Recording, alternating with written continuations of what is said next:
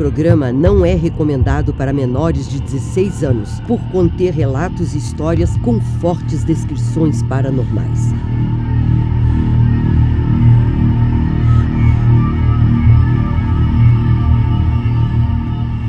Coloque fones de ouvido, apague a luz ou feche seus olhos para uma melhor experiência imersiva.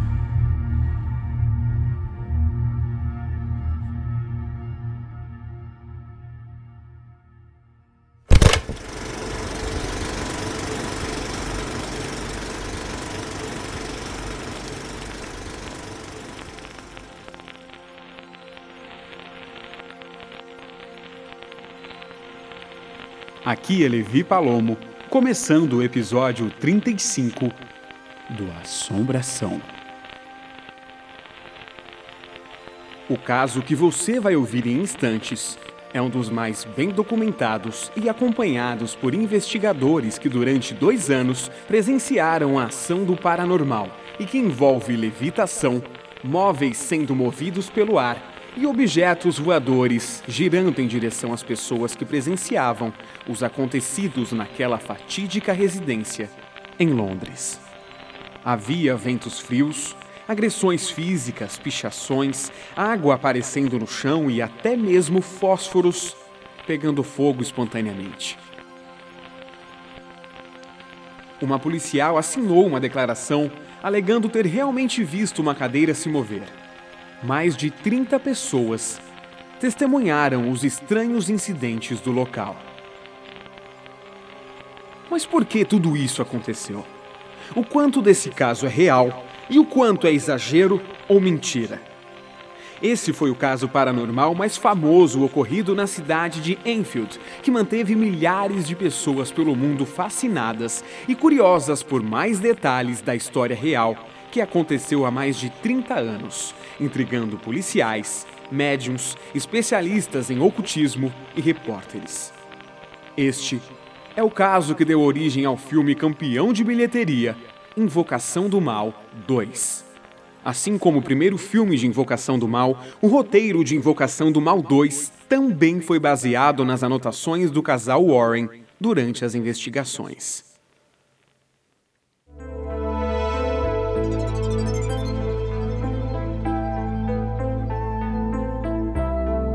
Nos próximos segundos, você ouve mais uma série original, Assombração.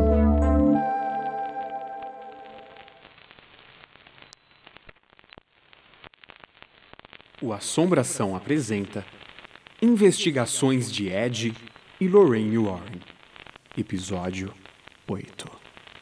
Senhoras e senhores, bem-vindos à nossa sintonia paranormal. Está no ar o Assombração.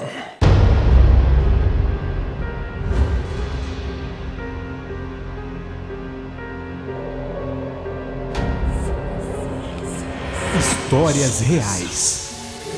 Relatos. Casos famosos. Mistérios. Espíritos. Fantasmas. Demônios. Outros o que realmente é a assombração.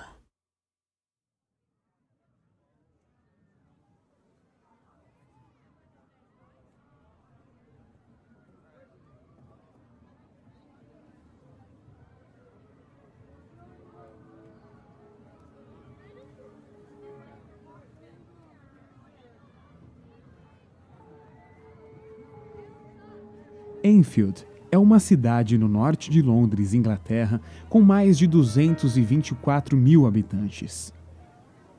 Uma cidade pacífica, arborizada, mas com um peso histórico muito grande, por carregar em sua memória um caso desgraçado e completamente assustador envolvendo uma casa bem específica na Green Street 284.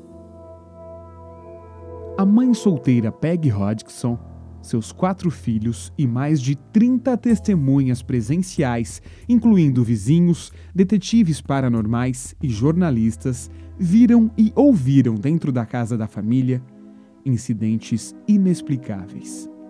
A história ganhou grande repercussão na época e atraiu o casal americano Ed e Lorraine Warren. De acordo com a mulher, suas filhas Margaret, de 13 anos, e Janet, de 11, ouviram batidas em uma parede no cômodo ao lado dos quartos.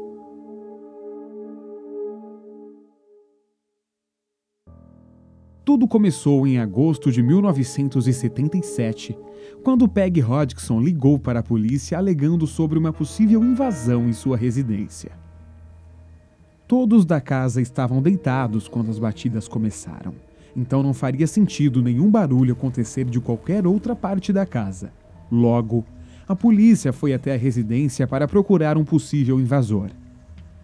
Durante a averiguação, os policiais se surpreenderam com uma cadeira de balanço que fazia movimentos constantes para frente e para trás, sem a menor possibilidade de conseguir identificar o que causava esse balanço voluntário ou solitário da cadeira.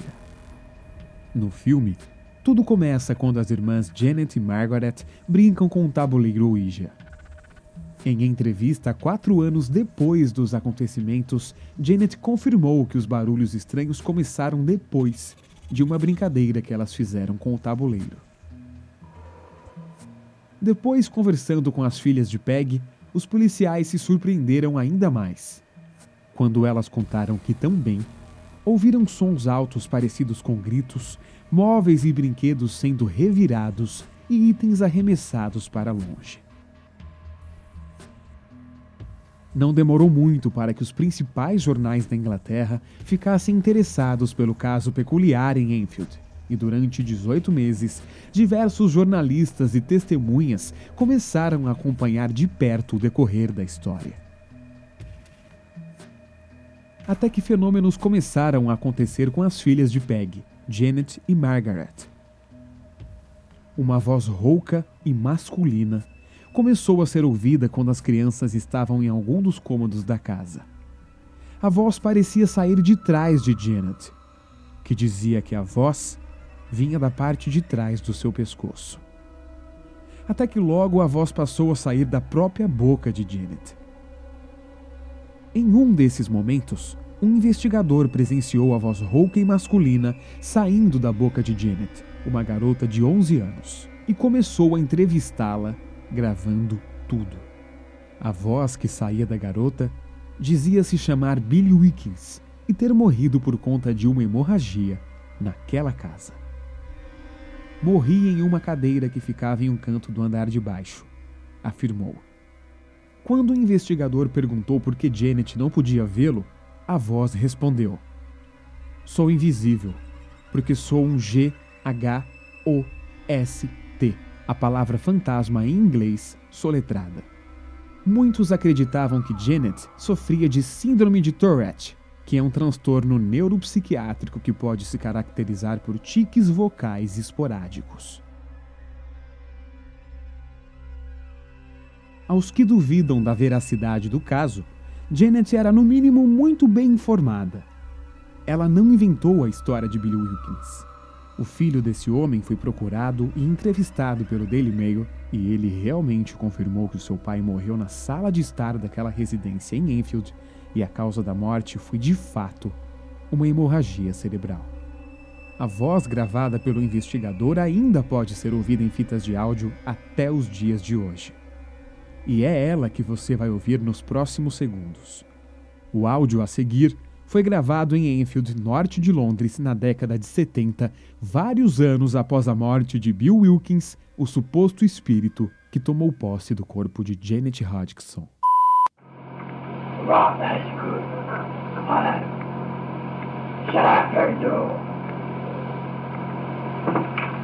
I'm 72 years old.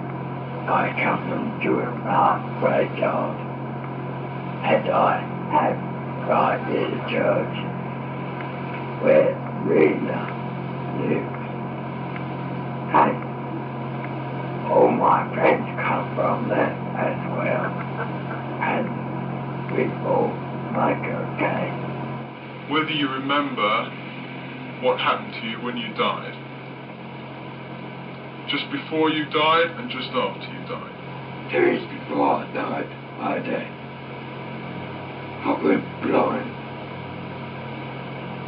Then I had an hemorrhage and I fell asleep and I died in a chair in the corner downstairs.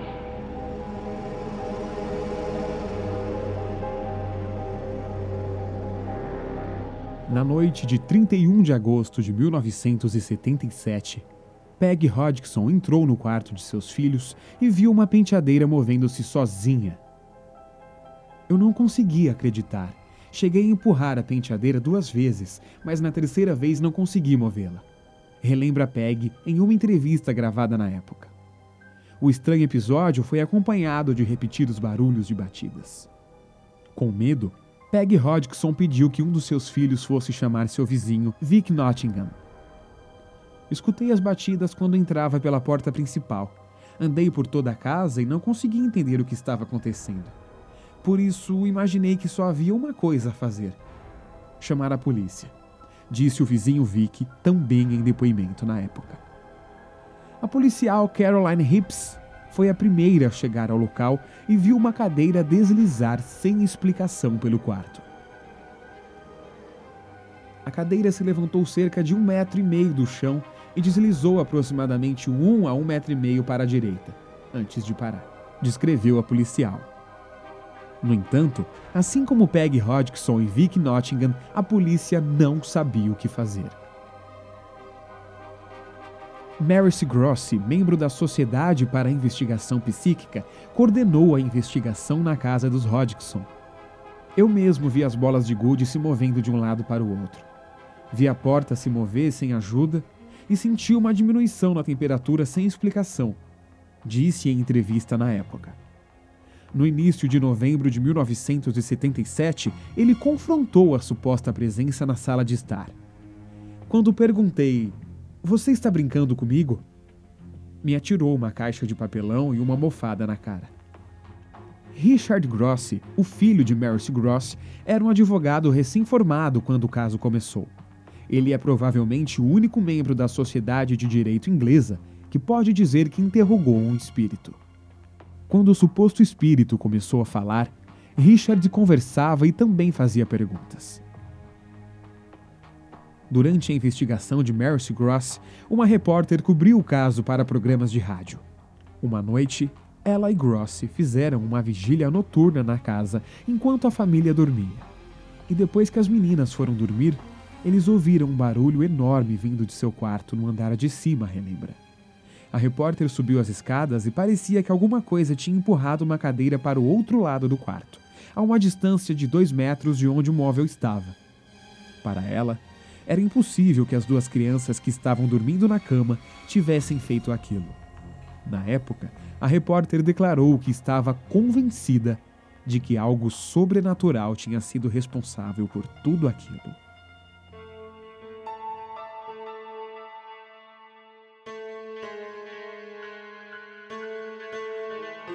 No ano seguinte, 1978, o casal Ed e Lorraine Warren visitaram a casa e gravaram entrevistas com a mãe, as crianças e gravaram também imagens dos fenômenos sobrenaturais. Muitos acreditam que a família inventou tudo, usando truques básicos de mágica para conseguir uma casa nova e maior.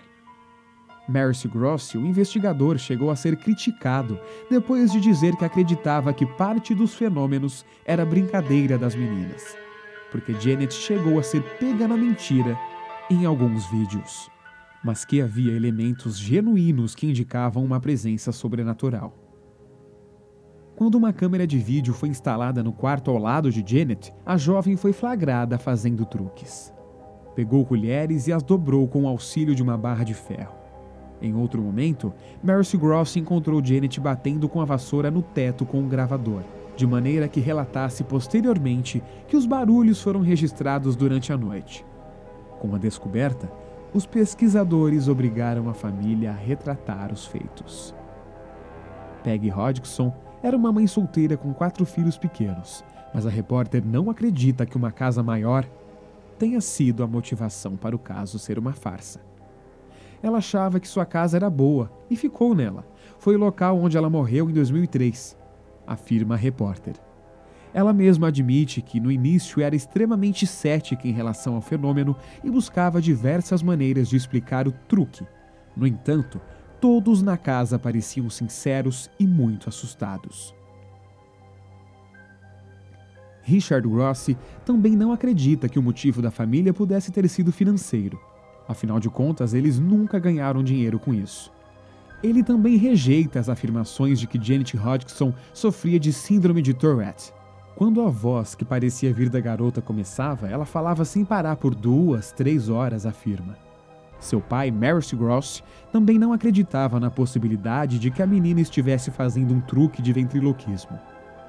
Manter esse tipo particular de voz por um período de tempo sem machucar as cordas vocais é absolutamente impossível, diz Maurice Gross.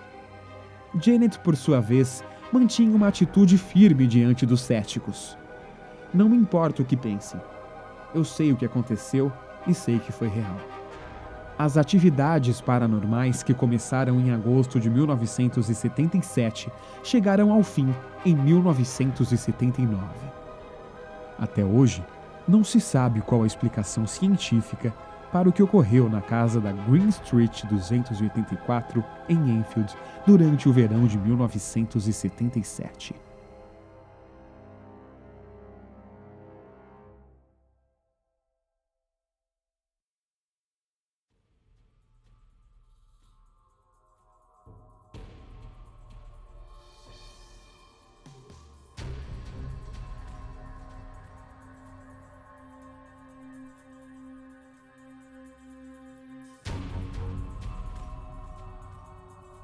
Fotojornalista Graham Morris, que na época trabalhava para o jornal Daily Mirror, ainda se lembra do que aconteceu quando ele recebeu um telefonema de seu editor e foi enviado para a casa dos Hodgson para um trabalho que, segundo ele, mudou sua vida. Para ele, era claro que os acontecimentos estranhos ocorriam quando as crianças estavam em casa, especialmente Janet. Ao chegar na casa, ele parou na penumbra da cozinha enquanto adultos levavam uma a uma as crianças que estavam dormindo. A última a entrar foi Janet. De repente, objetos simplesmente começaram a voar. Um pedaço de Lego, inclusive, atingiu ele no olho direito. Até hoje, Graham Morris se diz convencido de que os objetos da cozinha não foram atirados nem levantados por ninguém. Ele diz ter se posicionado na esquina do cômodo para ter uma visão clara de todas as pessoas que estavam ali. Nenhuma delas estava fazendo nada, segundo ele. Em uma das sequências de fotos que ele fez na casa, ele mostra um momento em que Janet levitava em seu quarto. Na imagem principal, ela estava no ar no momento em que voava e havia subido deitada com a boca para baixo. Essa série de fotos do suposto acontecimento foi publicada no jornal Daily Mirror, mas pessoas rapidamente se deram conta de que as fotos não mostraram nada mais do que uma criança pulando da cama. O fotógrafo Graham Morris teria simplesmente cortado as cenas entre os pulos para que parecesse um voo. Em 2011, ele deu uma entrevista sobre o caso para o apresentador Stephen Nolan, da BBC, dizendo que tudo aquilo foi verdade. O apresentador provoca. Eu acho tudo isso difícil de acreditar. E o fotógrafo respondeu: É claro, você não estava lá. Eu ainda me recuso a acreditar que foi um fantasma. Acho que é algo que não entendemos ainda, como um dia foi a gravidade ou o magnetismo, disse Graham Morris ao apresentador Stephen Nolan. No filme, logo antes das cruzes começarem a girar, a Janet do filme Invocação do Mal 2 aparece presa ao teto. Nada do tipo realmente foi relatado, mas a Janet verdadeira diz que chegou a levitar. Em entrevista, ela também disse que realmente era possuída pela força que assombrava sua casa. Várias pessoas ouviram a menina falar com uma voz grave e estranha. Segundo ela, era o espírito de Bill Wilkins, homem que vivera na casa antes de sua família. Por outro lado, Vários especialistas analisaram o que Janet dizia enquanto estava possuída e concluíram que, apesar da voz grossa, seu vocabulário ainda era o de uma criança e que ela não dizia nada que não pudesse ter imaginado. A própria Janet disse no documentário da BBC que a voz começou a se manifestar quando Maris Gross disse às meninas que o que faltava para comprovar a existência do espírito é que ele começasse a falar. A explicação dada para o vozeirão seriam as falsas cordas vocais, a primeira parte da laringe que é responsável pelos sons guturais que cantores de metal conseguem reproduzir. Em entrevista ao The Telegraph, Peggy Hodgson revelou que mentiu sobre algumas das manifestações paranormais para ganhar destaque na mídia. Contudo, ela garante que a maioria dos fatos aconteceu de verdade. Inclusive, as fotos feitas pelo fotógrafo Graham Morris podem parecer falsas, mas todos que estavam no local afirmam que Janet realmente levitou. Em 2012, Janet, já adulta, afirmou que ela e a irmã falsificaram cerca de 2% dos acontecimentos paranormais, segundo ela, para perceber se os especialistas notariam a diferença. Após solucionar as assombrações em 1979, a família Hodgson sofreu com mais tragédias marcantes, como a morte de Billy, irmão mais novo de Janet. O menino morreu aos 14 anos, vítima de câncer. Janet, anos depois, teve um filho e ele também faleceu. Mas a causa da morte foi misteriosa e tudo aconteceu enquanto ele dormia. As distorções na voz de Janet foram explicadas de maneira simples pelo pesquisador Joy Nickel. Segundo ele, tratava-se de um mau funcionamento do gravador, o que já é uma opinião com ceticismo totalmente exagerado, sendo que algumas pessoas testemunharam a voz grossa e rouca que saía da boca de Janet. Inclusive, se isso fosse um defeito do gravador, as outras vozes também sairiam diferentes, o que não é o caso.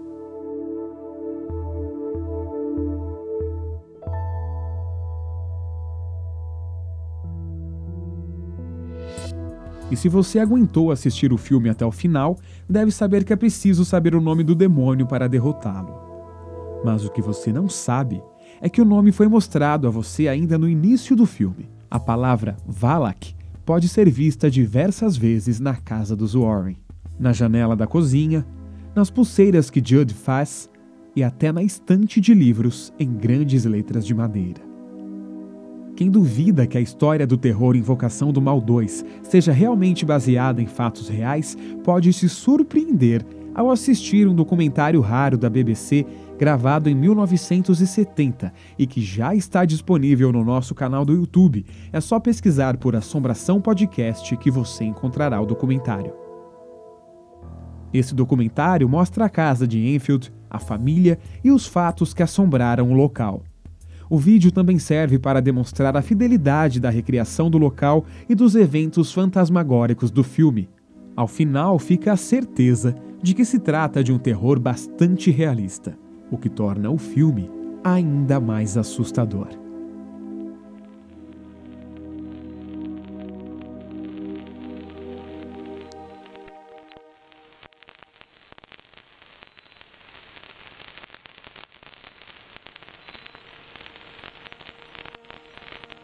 E no próximo episódio da série Investigações de Ed e Lorraine Warren, relatos, momentos e detalhes importantes do filme que estreia dia 3 de junho, Invocação do Mal 3.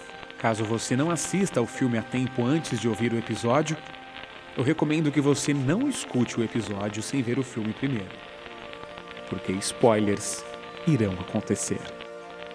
Se você gostou deste episódio, compartilhe com seus amigos nas suas redes sociais, usando sempre a hashtag Assombração. Diretamente dos nossos estúdios em Santo André, São Paulo, Levi Palomo, desligando.